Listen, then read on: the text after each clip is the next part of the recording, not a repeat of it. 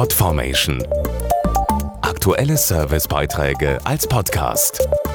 Regelmäßige Infos aus den Bereichen Service und Tipps. Eigene Möbel basteln und gleichzeitig etwas für die Umwelt tun. Upcycling heißt der Trend oder auch aus alt mach neu. Beispiel Wellpappe. Mit den gebrauchten Versandkartons aus dem Online-Shopping lassen sich ganz individuelle und sehr stabile Möbel bauen und gleichzeitig werden wertvolle Ressourcen geschont. Die Ware aus dem Online-Shop ist unversehrt angekommen und gefällt. Was jetzt übrig bleibt, ist der Versandkarton, aber die Altpapiertonne ist gerade mal wieder voll. Warum also nicht kreativ werden und ein tolles Möbelstück für zu Hause basteln?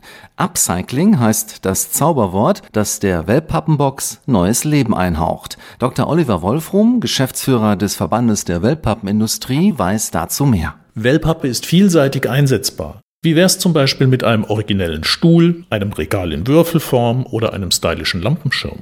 Um solche Unikate herzustellen, braucht man meist nur einige Bögen Wellpappe oder benutzte Versandkartons, einen guten Cutter, Leim oder Heißkleber.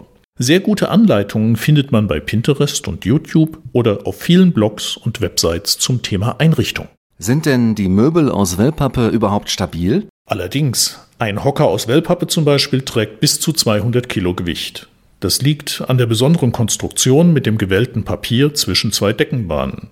Neben der großen Stabilität schätzen viele auch die Natürlichkeit, vor allem bei unbedruckter brauner Wellpappe. Denn Wellpappe ist tatsächlich sehr ökologisch. Sie wird aus nachwachsenden Rohstoffen hergestellt und ist komplett recyclingfähig. Tipps für Bastelideen mit Wellpappe gibt es unter anderem auf Pinterest. Mehr Infos finden Sie auch auf wellpappen-industrie.de